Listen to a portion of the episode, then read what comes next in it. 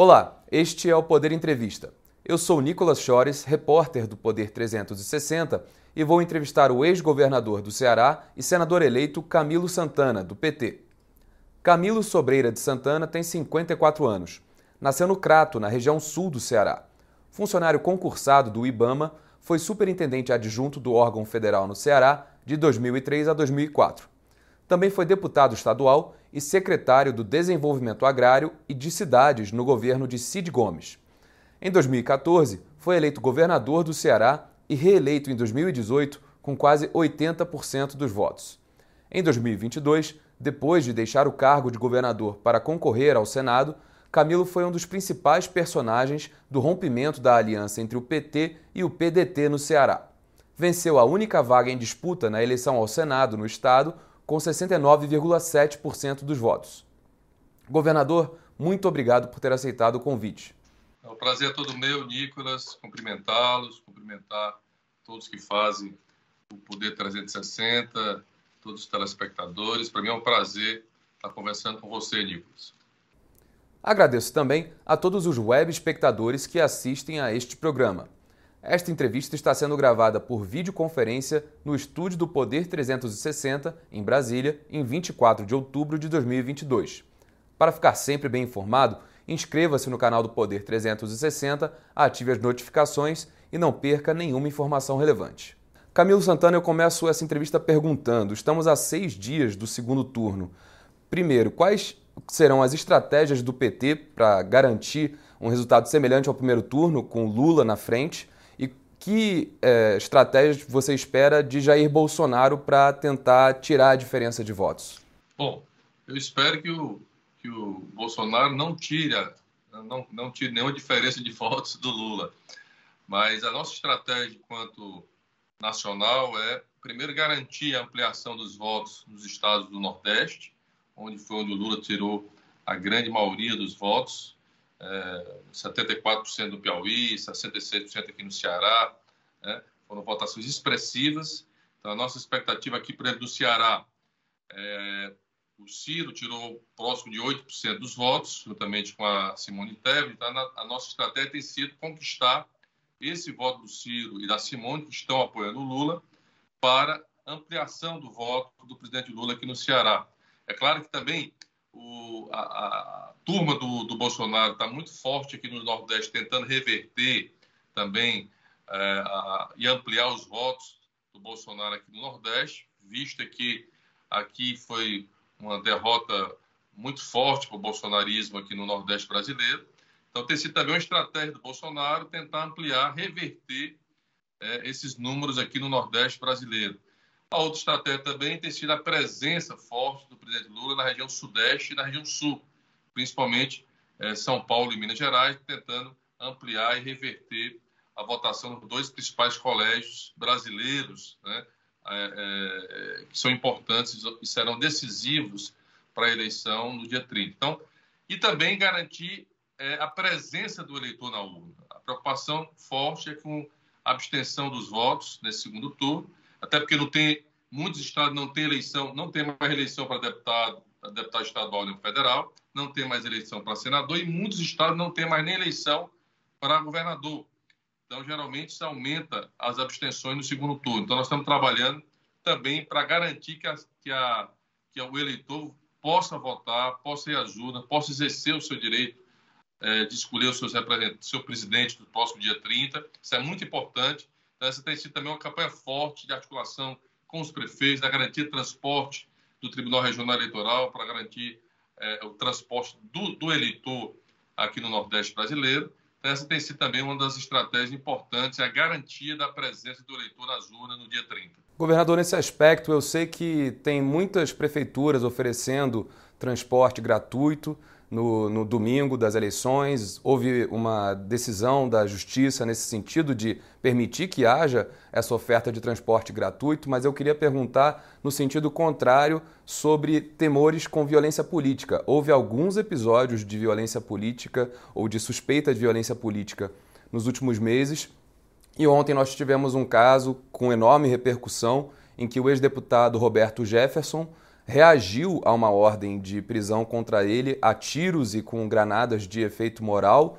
É, um cinegrafista foi atacado por apoiadores do ex-deputado que compareceram ao local onde ele estava sendo preso. E também há um tipo de organização da campanha de Jair Bolsonaro para que eleitores do atual presidente fiscalizem, aí entre aspas, essa expressão, os locais de votação no próximo domingo. Isso preocupa a campanha de Lula? Não, sem dúvida, Nicolas. É, é lamentável que vem ocorrendo em todo o país, principalmente com o estímulo à violência, ao ódio, e é o que é a característica desse atual governo do presidente Bolsonaro, dos seus aliados. É lamentável e é lamentável o fato ocorrido ontem. Aliás, eu queria aqui me solidarizar com o STF, é, inclusive com a ministra Carmen Lúcia, me solidarizar também com a Polícia Federal pela atitude é, tomada, é, inadmissível, tomada pelo Roberto Jefferson, desrespeitando a justiça e desrespeitando a Polícia Federal brasileira. Então, é lamentável, mas isso é reflexo de todo o estímulo à violência, ao ódio, que tem, que tem sido uma característica, repito, desse governo do presidente Bolsonaro. É impressionante, Nicolas, a quantidade de fake news, de mentiras espalhadas pelas redes sociais, é, tentando difamar a imagem do presidente Lula, com declarações de que é a favor do aborto, que é a favor da legalização de, de drogas, que é a favor que vai fechar igreja nesse país. Enfim, é uma rede de, de maldades, de intrigas e de mentiras que estão sendo espalhadas pelo Brasil, tentando exatamente é, reverter é, a derrota do presidente Bolsonaro no dia 30 de outubro. Mas eu acredito que a população brasileira ela é inteligente, a população brasileira não tem dúvida que vai dar uma resposta a toda essa, essa onda de ódio, de terrorismo, é, de violência que nós, nós estamos vivendo no nosso país, como o episódio que ocorreu ontem, com vários episódios, inclusive é, tiros aqui foram dados ontem numa, numa manifestação, uma atividade política da governadora do Rio Grande do Norte, Fátima, é, é, ontem, domingo, aqui no Rio Grande do Norte, como também é, medidas de violência eleitoral praticadas por inúmeros apoiadores do Bolsonaro, inclusive intimidando, empresários intimidando seus funcionários, né, é, criando, criando situações constrangedoras para reverter essa situação do eleitor é, que vota no presidente Lula aqui no nosso, não só no Nordeste brasileiro, mas em todo o país. Então é lamentável, mas eu quero me solidarizar com o STF, com a Justiça Brasileira e com a Polícia Federal diante do fato inadmissível ocorrido ontem. Né? Como, é que, como é que um, um, uma pessoa que está em prisão domiciliar tem a quantidade de armas, né? inclusive com fuzil, com granadas, né? e, e, e faz uma, um ato de enfrentamento à Polícia Federal Brasileira. Lamentável, mas repito, isso só demonstra a violência e o ódio que tem sido a característica desse governo. Sena, é, governador, o senhor foi eleito ao Senado, queria perguntar quais serão as prioridades do seu mandato. Bom, Nicolas, primeiro eu, eu tenho uma, uma, uma, bandeira que eu quero defender fortemente, tenho, conversado muito com o presidente Lula, caso ele seja eleito, que é a garantia da escola tempo integral em todos os níveis nesse país. E tiro, falo isso pela experiência do Ceará. O Ceará hoje tem a melhor educação pública do Brasil. Aliás, saiu o resultado do IDEB agora, que mede a educação brasileira, é, do ensino básico. E das 100 melhores escolas públicas do país, Nicolas, 87 são cearenses. Aliás, o presidente Bolsonaro recentemente chamou nós, todos nós nordestinos, de analfabetos. E a nossa resposta ao presidente foi exatamente dizendo que respeite o Nordeste, respeite o Ceará, que o Ceará tem uma educação pública melhor do que muitos estados ricos dessa federação. É, aliás, o vestibular mais difícil do Brasil, que é o ITA, a grande maioria dos que passam no ITA em São Paulo são cearenses. Então, que ele respeite um pouco o povo nordestino, o povo cearense. Então, eu quero muito, Nilo, pela experiência que eu passei como governador, aqui nós já implantamos 60% das escolas regulares do ensino médio do Estado de ação de tempo integral. Nós temos hoje a maior rede de escola profissionalizante do país aqui no Ceará. E eu não tenho dúvida que a maior política que esse país pode implementar, não só para garantir um futuro melhor para os nossos jovens, para nossas crianças, para essa meninada ter esperança de um futuro melhor, mas também uma forma de proteção, Nicolas. A gente fala tanto em violência no Brasil, mas violência se combate é, com ação policial, com inteligência, mas também se combate com prevenção. E não tem prevenção melhor do que a escola, do que a educação. e educação de tempo integral, a meninada passa o dia na escola, faz as refeições, pratica o esporte, faz um curso de informática, faz um reforço é, escolar, faz um curso técnico. Portanto, essa para mim é a maior bandeira que eu quero como senador da República defender no Congresso Nacional, defender para esse país, além de outros temas importantes, Nicolas, como segurança pública. Nós enfrentamos aqui, e eu, nenhum Estado investiu tanto nessa área como investir aqui no Ceará, mas falta uma ação nacional, falta uma coordenação nacional, integrar os estados, porque nenhum estado vai conseguir enfrentar o narcotráfico, o tráfico de drogas desse país, porque isso é a, a violência desse país se deve a isso, e cabe a responsabilidade também do governo federal cumprir a sua missão de proteger as fronteiras brasileiras, de combater o narcotráfico brasileiro, mas é importante uma articulação nacional, é importante rever leis. Nicolas, a gente tem hoje um, um Estado que um julgamento de um processo de homicídio demora 10 a 15 anos. Há uma sensação de insegurança no Brasil, uma sensação de impunidade. Então, é, são temas como questão da violência, questão da educação, reforma tributária. Para mim, esses são os temas mais importantes que o Brasil precisa fazer, porque passa governo e entra governo, né? e não se faz uma reforma consistente tributária nesse país. O Brasil das, é um dos países mais desiguais do planeta há uma concentração de renda muito forte. Daqui a pouco nós vamos ter um apartheid tão forte que vai ficar insustentável esse país com as desigualdades e com a separação que existe entre pobres e ricos desse país. E a reforma tributária é uma reforma que precisa, ver, precisa ser feita da lógica da justiça tributária, da justiça fiscal. Hoje se tributa muito, Nico, em cima apenas do consumo. Vou dar até um exemplo. Você vai numa padaria, o trabalhador assalariado vai numa padaria, compra um pão francês, ele paga o mesmo imposto do que o milionário brasileiro também que compra o mesmo pãozinho. A justiça tributária tem que ser quem tem mais paga mais e quem tem menos paga menos. É a tributação sobre, sobre o patrimônio, a tributação sobre a renda, como acontece em vários países desse mundo. Portanto, a reforma tributária, para mim, é um tema fundamental e urgente que esse Congresso Nacional, que esse país, com, com franqueza, com transparência, com diálogo, com um bom debate, precisa ser feita para reduzir as desigualdades sociais que existe hoje no nosso país. Então, são vários temas que eu quero como senador, estou muito empolgado, será uma experiência nova sair do executivo e ir para o parlamento para poder contribuir com o Brasil e, se Deus quiser, poder contribuir com o presidente Lula, que será, se Deus quiser, o próximo presidente desse país. Governador, a área da economia, das propostas para a economia, tem sido uma em que a campanha de Lula é, recebe mais cobranças, sejam elas justas ou não, é, como se o presidente Lula não estivesse é, sendo 100% transparente quanto, quanto ao que seria a área da economia em um eventual novo governo. Aí o senhor me deu algumas dicas do que poderia ser essa ideia de reforma tributária. Reduzir a tributação no consumo, aumentar sobre patrimônio e renda. Então eu quero fazer é, uma pergunta específica quanto a isso. O presidente Lula defende a tributação de grandes fortunas e uma atualização, correção da tabela do imposto de renda para tornar realidade esses dois aspectos de uma eventual reforma tributária a que o senhor se referiu? É, o presidente está tá, tá propondo isentar uma faixa mais alta da classe média é, de isenção de imposto de renda. É, e eu defendo, não posso falar pelo presidente, que os mais ricos paguem mais. Essa é uma questão, isso acontece em vários países do mundo inteiro, nos Estados Unidos, na França, em vários países da Europa é, que ajuste a tributação. Nós não podemos mais, Nicolas, continuar com um país com tanta desigualdade, é, com tantas diferenças. Aliás, o presidente Lula defende um salário mínimo mais forte. E, e, e não, não, é difícil a gente comparar, Nicolas, porque os dois candidatos já foram presidente. Um já foi e o outro atual presidente. É só lembrar na época do presidente Lula. Então, não tem, não tem novidades, vamos do ponto de vista assim, de ter insegurança de como será o governo do presidente Lula um governo de diálogo, um governo que o país mais cresceu, o período que o país mais cresceu, tirou mais oportunidade de emprego. Nós vivíamos em pleno emprego na época do presidente Lula. O Brasil que era respeitado internacionalmente, uma economia pujante, um investimento. A taxa de investimento hoje do governo federal é muito baixa, Nico, que era uma das grandes preocupações minhas aqui como governador do estado. Você tem uma ideia, o Ceará, que é um estado, ele está longe de ser um estado rico da federação, mas foi o estado que nos últimos sete anos mais fez investimento público no país do ponto de vista é, é, referente à nossa receita corrente líquida.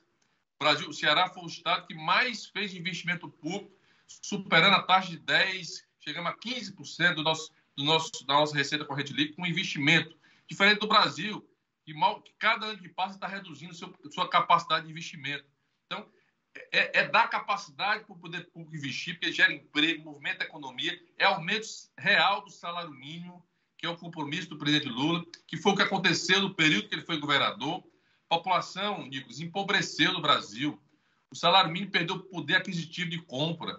As pessoas voltaram a, a, a viver na caristia. Voltou a ter fome no Brasil, Nicolas. O presidente Lula tirou o Brasil, o país, do mapa da fome e a fome voltou.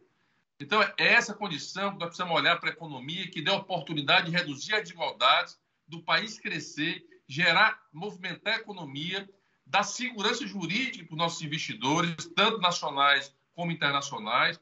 Nós temos um potencial muito grande, seja através do pré-sal e agora através do hidrogênio verde, que é o combustível do futuro, que vai substituir o petróleo no mundo inteiro. E o Ceará aqui também está se despontando é, para a produção de hidrogênio verde, pela nossa localização geográfica por ter vento e sol para usar a energia renovável para essa produção.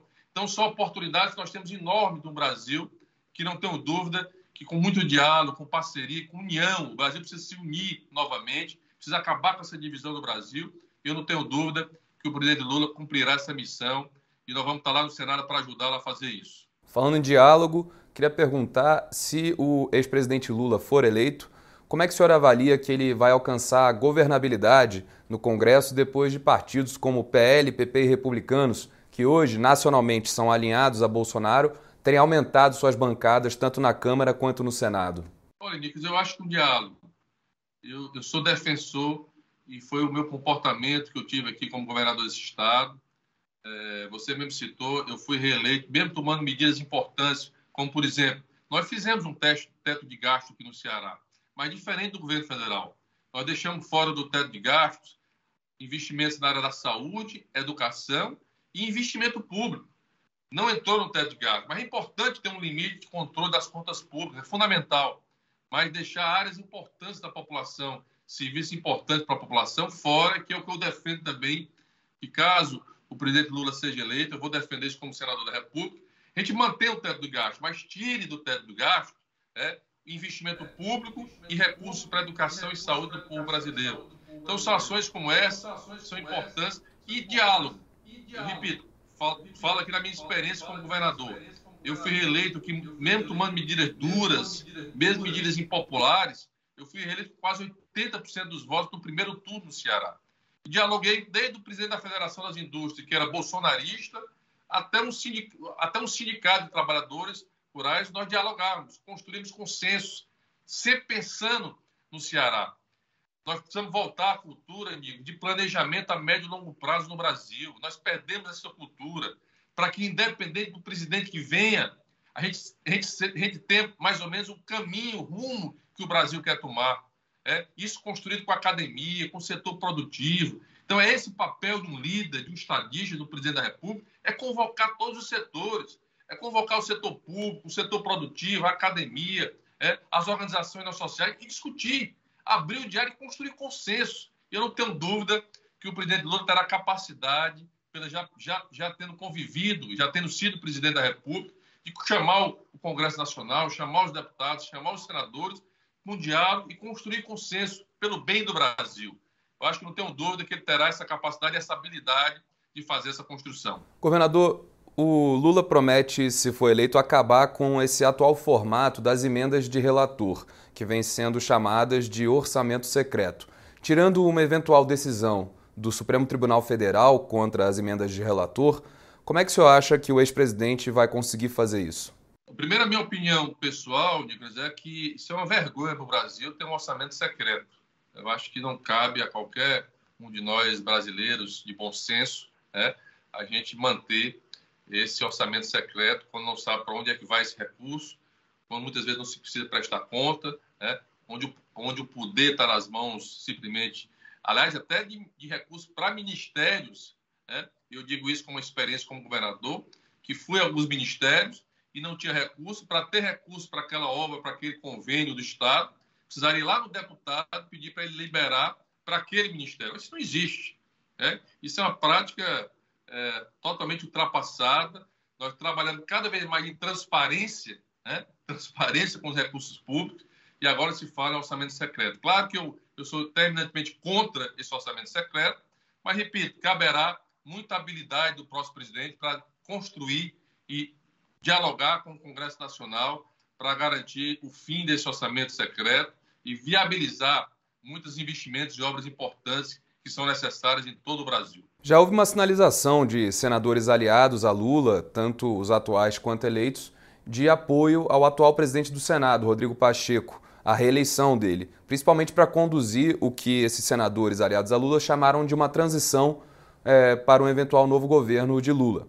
É, o senhor apoia a permanência de Rodrigo Pacheco na presidência da casa? Olha, Nicolas, primeiro eu quero chegar na casa, aliás, quero aqui elogiar o Rodrigo pela sua condução como presidente. Então, tem sido uma condução bastante respeitosa, democrática.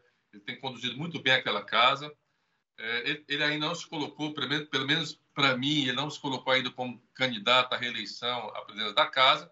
Então, eu vou aguardar chegar a casa, tomar posse, para que a gente possa discutir.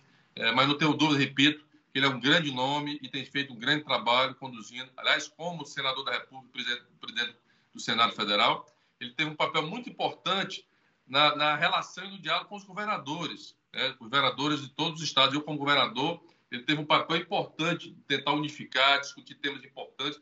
Toda vez que nós procuramos o senador Rodrigo Pacheco, ele foi muito solidário, foi muito é, é, é, foi, foi importante na condução da discussão de vários temas importantes que afetavam o Estado, que afetavam os municípios cearenses e do brasileiros. Então, repito, tenho nele uma grande estima e respeito e sempre parabenizando a ele pelo trabalho que ele tem conduzido naquela casa. Falando um pouco do Ceará, Eumano de Freitas, que é deputado estadual pelo PT, até então não era tão conhecido assim, foi eleito em primeiro turno o próximo governador do estado. Poucos meses antes das eleições, as pesquisas ainda mostravam o capitão Wagner do União Brasil e aliado de Bolsonaro em primeiro lugar.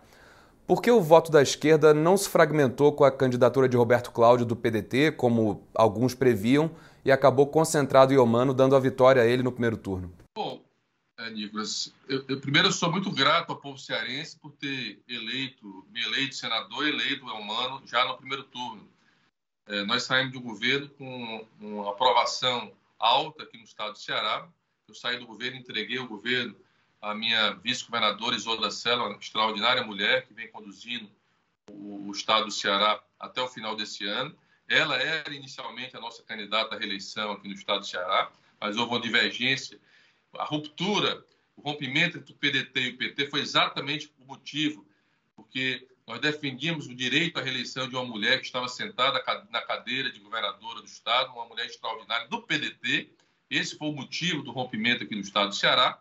Nós levamos a mensagem, a mensagem para o povo cearense da importância da continuidade do projeto, com avanços corrigindo aquilo que precisava ser corrigido, e a população entendeu, reconheceu o nosso trabalho né, e deu ao Humano essa vitória já no primeiro turno, né, mostrando a força né, do, nosso, do, do, nosso, do desempenho do nosso governo. Mas, repito, sempre recebendo isso com muita humildade, porque nós sabemos os desafios que nós temos pela frente, os desafios que o humano tem pela frente para melhorar a saúde, melhorar a segurança pública. Mas foi um recado da Zura, do povo cearense, mostrando que quer, queria continuar né, nesse caminho, e, claro, com avanços, mas garantindo a continuidade e os avanços que o Ceará tem alcançado nos últimos anos. Digo. Nós somos o primeiro lugar em educação pública do Brasil, nós temos hoje uma das maiores redes de saúde interiorizadas do país, né? nós investimos fortemente na área da segurança pública, apesar dos grandes desafios. Foi o estado que mais fez investimento público do país nos últimos sete anos. É o estado mais transparente do Brasil. Então, tudo isso foi fruto do resultado, não tenho dúvida, do eleitor que foi às urnas e garantiu a eleição do Elmano de Freitas para continuar o projeto de trabalho aqui no estado do Ceará. O ex-ministro e ex-governador Ciro Gomes disse ao Poder 360, enquanto ainda disputava a presidência este ano, que Lula teria lhe oferecido um cargo de ministro em um eventual novo governo para que o senhor rompesse essa aliança com o PDT e, ainda segundo Ciro, depois desse suposto convite, o senhor e o PT teriam se fechado ao diálogo com o PDT. É verdade? Não é verdade, Nicolas. Eu nunca recebi convite do presidente Lula, é, até porque eu acho que qualquer um só pode convidar alguém depois que é eleito, né? o governador, o presidente. Então, isso é uma mentira. é, que foi espalhada aqui no Ceará para tentar me difamar, mas a população compreendeu isso e deu a resposta nas urnas. É, e, e, o rompimento não se deu por esse motivo. O rompimento, nós temos uma relação aqui. Eu fui um governador que, se eu tivesse interesse de romper, eu teria rompido e ficado no cargo de governador e ter lançado um candidato. Ao contrário, eu, eu entreguei o governo de volta ao PDT, uma mulher de Sobral, que a vida toda foi ligada ao CIR, ao CID, aos irmãos Ferreira Gomes. Então, ao contrário, a, a minha disposição era apoiar a Isola para reeleição, porque como é, que, como é que tira o direito, qual o motivo de tirar o direito de uma mulher que está no cargo de governadora, que é do partido, de ir para a reeleição com aprovação alta. E todo mundo unido em torno dela. Então, esse foi o motivo. Por uma questão de justiça, de tirar o direito de uma mulher, a responsável se tem uma política que hoje o Ceará é uma referência nacional, Nicolas, é a educação. E a Isolda foi a secretária da Educação. Foi com ela que se começou toda essa revolução da educação no estado do Ceará. Portanto, uma mulher respeitadíssima, uma mulher seríssima, que estava no cargo de governador e teria todo o direito de ir para a reeleição. Mas, infelizmente, o PDT tirou esse, essa, esse direito dela. Então, esse foi o motivo do rompimento. E aí sim, o PT lançou um candidato e as urnas mostrou aí deu resultado nas urnas da população do estado do Ceará. Dos irmãos Ferreira Gomes, só Cid apareceu em campanha ativa junto com o senhor e com o Eumano pedindo voto para Lula no Ceará. Eu queria perguntar se o senhor, Eumano, Cid, o, o, PT do Ceará tentaram convencer Ciro a também participar ativamente da campanha e perguntar também como é que o senhor avalia essa saída dele de cena depois daquele vídeo em que ele afirma que seguirá a decisão do PDT de apoiar Lula, mas sequer menciona o nome de Lula nesse vídeo que ele gravou. Olha, logo quando acabou o primeiro turno, eu procurei o senador Cid pela relação que nós temos respeitosa. Aliás, ele até me apoiou para senador aqui no primeiro turno, aqui no Ceará. E pedi ao Cid, como a maior liderança, que eu considero a maior liderança do PDT aqui no Ceará, que ele que ele liderasse esse processo de segundo turno em apoio ao presidente Lula, até porque foi uma decisão por unanimidade do PDT a nível nacional. Então, o Cid está engajado aqui na campanha, convocando os prefeitos do PDT, os deputados do PDT. Infelizmente, nós ainda aguardamos, esperar uma, uma, uma posição mais, mais firme do, do ex-presidenciável Ciro em relação à defesa do presidente Lula, pelo, pelo que representa o momento em defesa da democracia, em defesa do projeto diferente para o Brasil. Mas, repito, respeitamos aí a posição de cada um, mas estamos lutando aqui, unificando, trazendo todos que são necessários para fortalecer essa frente em defesa da democracia, em defesa do presidente Lula aqui no Ceará. Temos uma meta, o Lula teve 66% dos votos no primeiro turno aqui no Ceará, temos uma meta para chegar a 75%, estamos trabalhando muito para isso, né? apesar de todo esse essa ação forte que está tendo aqui no Ceará por parte dos bolsonaristas, aliás, vindo de outros estados, fazendo caravanas aqui no interior do Ceará, mas estamos trabalhando firme, mas esperava uma posição mais firme, mais forte é, do Ciro em relação à defesa do Lula aqui no estado do Ceará e no Brasil, a importância dele para o país. Governador, agora um jogo rápido. Eu vou falar sobre alguns temas e o senhor responde brevemente se é a favor ou contra.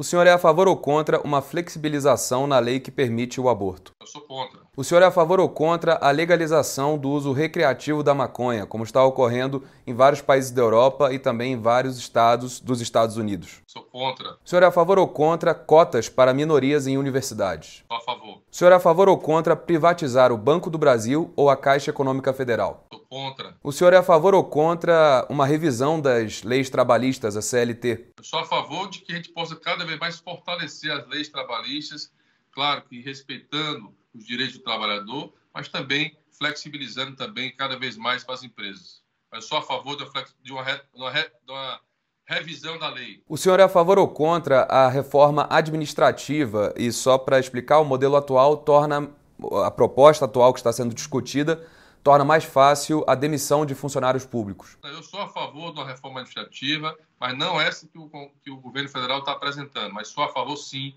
de uma reforma administrativa que cumpra metas, né, que seja, tenha uma avaliação é, de resultados. Acho que isso é muito importante para garantir a eficiência do resultado dos serviços públicos para os brasileiros. Portanto, eu sou a favor de uma reforma administrativa, mas não essa reforma que o governo federal está apresentando. O senhor é a favor ou contra o projeto de lei contra fake news que está em tramitação no Congresso, 2630 de 2020? Só para explicar, ele protege políticos impedindo que suas postagens sejam retiradas do ar por considerar que seus perfis publicam informações de interesse público. eu não estou muito a par do desse projeto de lei, mas eu sou eu sou a favor da liberdade de imprensa e contra as fake news. Agora, na sua avaliação, o que, que precisa ser alterado na segurança pública? O senhor é a favor, por exemplo, do chamado excludente de ilicitude? Olha, eu, eu, eu acredito, Nicolas, que a segurança pública, ela precisa... Aliás, nós aprovamos, como tem o Sistema Único de Saúde, como tem o Fundeb, nós aprovamos o Sistema Único de Segurança Pública, o SUSP, é, ainda na, no governo do Michel Temer. Infelizmente, não foi colocado em prática esse sistema, porque é importante unificar a, atuação dos órgãos de segurança pública de todos os estados da federação integrados. Porque hoje, Nicolas, um, um, um, criminoso do Rio de Janeiro dá um comando aqui no Ceará, um de São Paulo dá um comando lá na Amazônia. Então é preciso ter uma integração desse sistema. Até porque a violência no Brasil é, se dá por um fato chamado droga. O Brasil não é produtor de droga pesada. As drogas entram pelas fronteiras brasileiras e está lá na Constituição. A responsabilidade de proteger as fronteiras brasileiras é do governo federal. A responsabilidade de combater o narcotráfico, o tráfico de drogas, é do governo federal. Portanto, o governo federal precisa unificar, fazer a parceria com as polícias estaduais, com a inteligência, com as informações, ter um banco integrado de informações é, e liderar esse processo. E é preciso rever as leis também nesse país, Nicolas. Eu acredito que é preciso ter leis mais duras para quem tira a vida de uma pessoa de bem nesse país. E rever também o tempo que a justiça passa para julgar um processo nesse, nesse país. Né? Se demora em torno de 10 a 15 anos para julgar um processo. Então, há uma sensação muito forte de impunidade no Brasil. Então, eu quero também, como senador, dar uma colaboração nesse. Me desculpe estar me alongando, é um tema muito importante pela experiência que eu tive aqui como governador desse Estado mas acho que é um tema que a gente precisa aprofundar, fazer um debate franco né, e convocar. E aí o presidente da República tem esse papel, convocar todos os governadores para a gente integrar as ações de segurança e rever muitas leis aqui nesse país. E sobre o meio ambiente, como promover a preservação e, ao mesmo tempo, o desenvolvimento da Amazônia? É possível? Claro que é. É, é o que nós chamamos de desenvolvimento sustentável. Você pode explorar o meio ambiente, mas respeitando Aliás, o Brasil tem uma, das leis mais rigorosas do planeta em relação a isso. Então, é, é, acho que é possível construir através de diálogo, com consenso, mas garantindo aí um patrimônio que nós temos muito grande nesse país, que é a Amazônia. Mas é, é possível, sim, crescer, ampliar, avançar na área econômica, na área da agroindústria, do agronegócio mas respeitando o meio ambiente desse país. Chega ao final esta edição do Poder Entrevista. Em nome do jornal digital Poder 360, eu agradeço ao ex-governador do Ceará e senador eleito Camilo Santana, do PT. Nicolas, eu que agradeço a oportunidade, parabéns aí toda a sua equipe pelo Poder 360. Para mim foi uma, uma honra, uma oportunidade. Muito obrigado por poder participar. E vamos ao trabalho. Obrigado. Agradeço também a todos os web espectadores que assistiram a este programa. Esta entrevista foi gravada por videoconferência no estúdio do Poder 360, em Brasília, em 24 de outubro de 2022. Para ficar sempre bem informado, inscreva-se no canal do Poder 360, ative as notificações e não perca nenhuma informação relevante. Muito obrigado e até a próxima.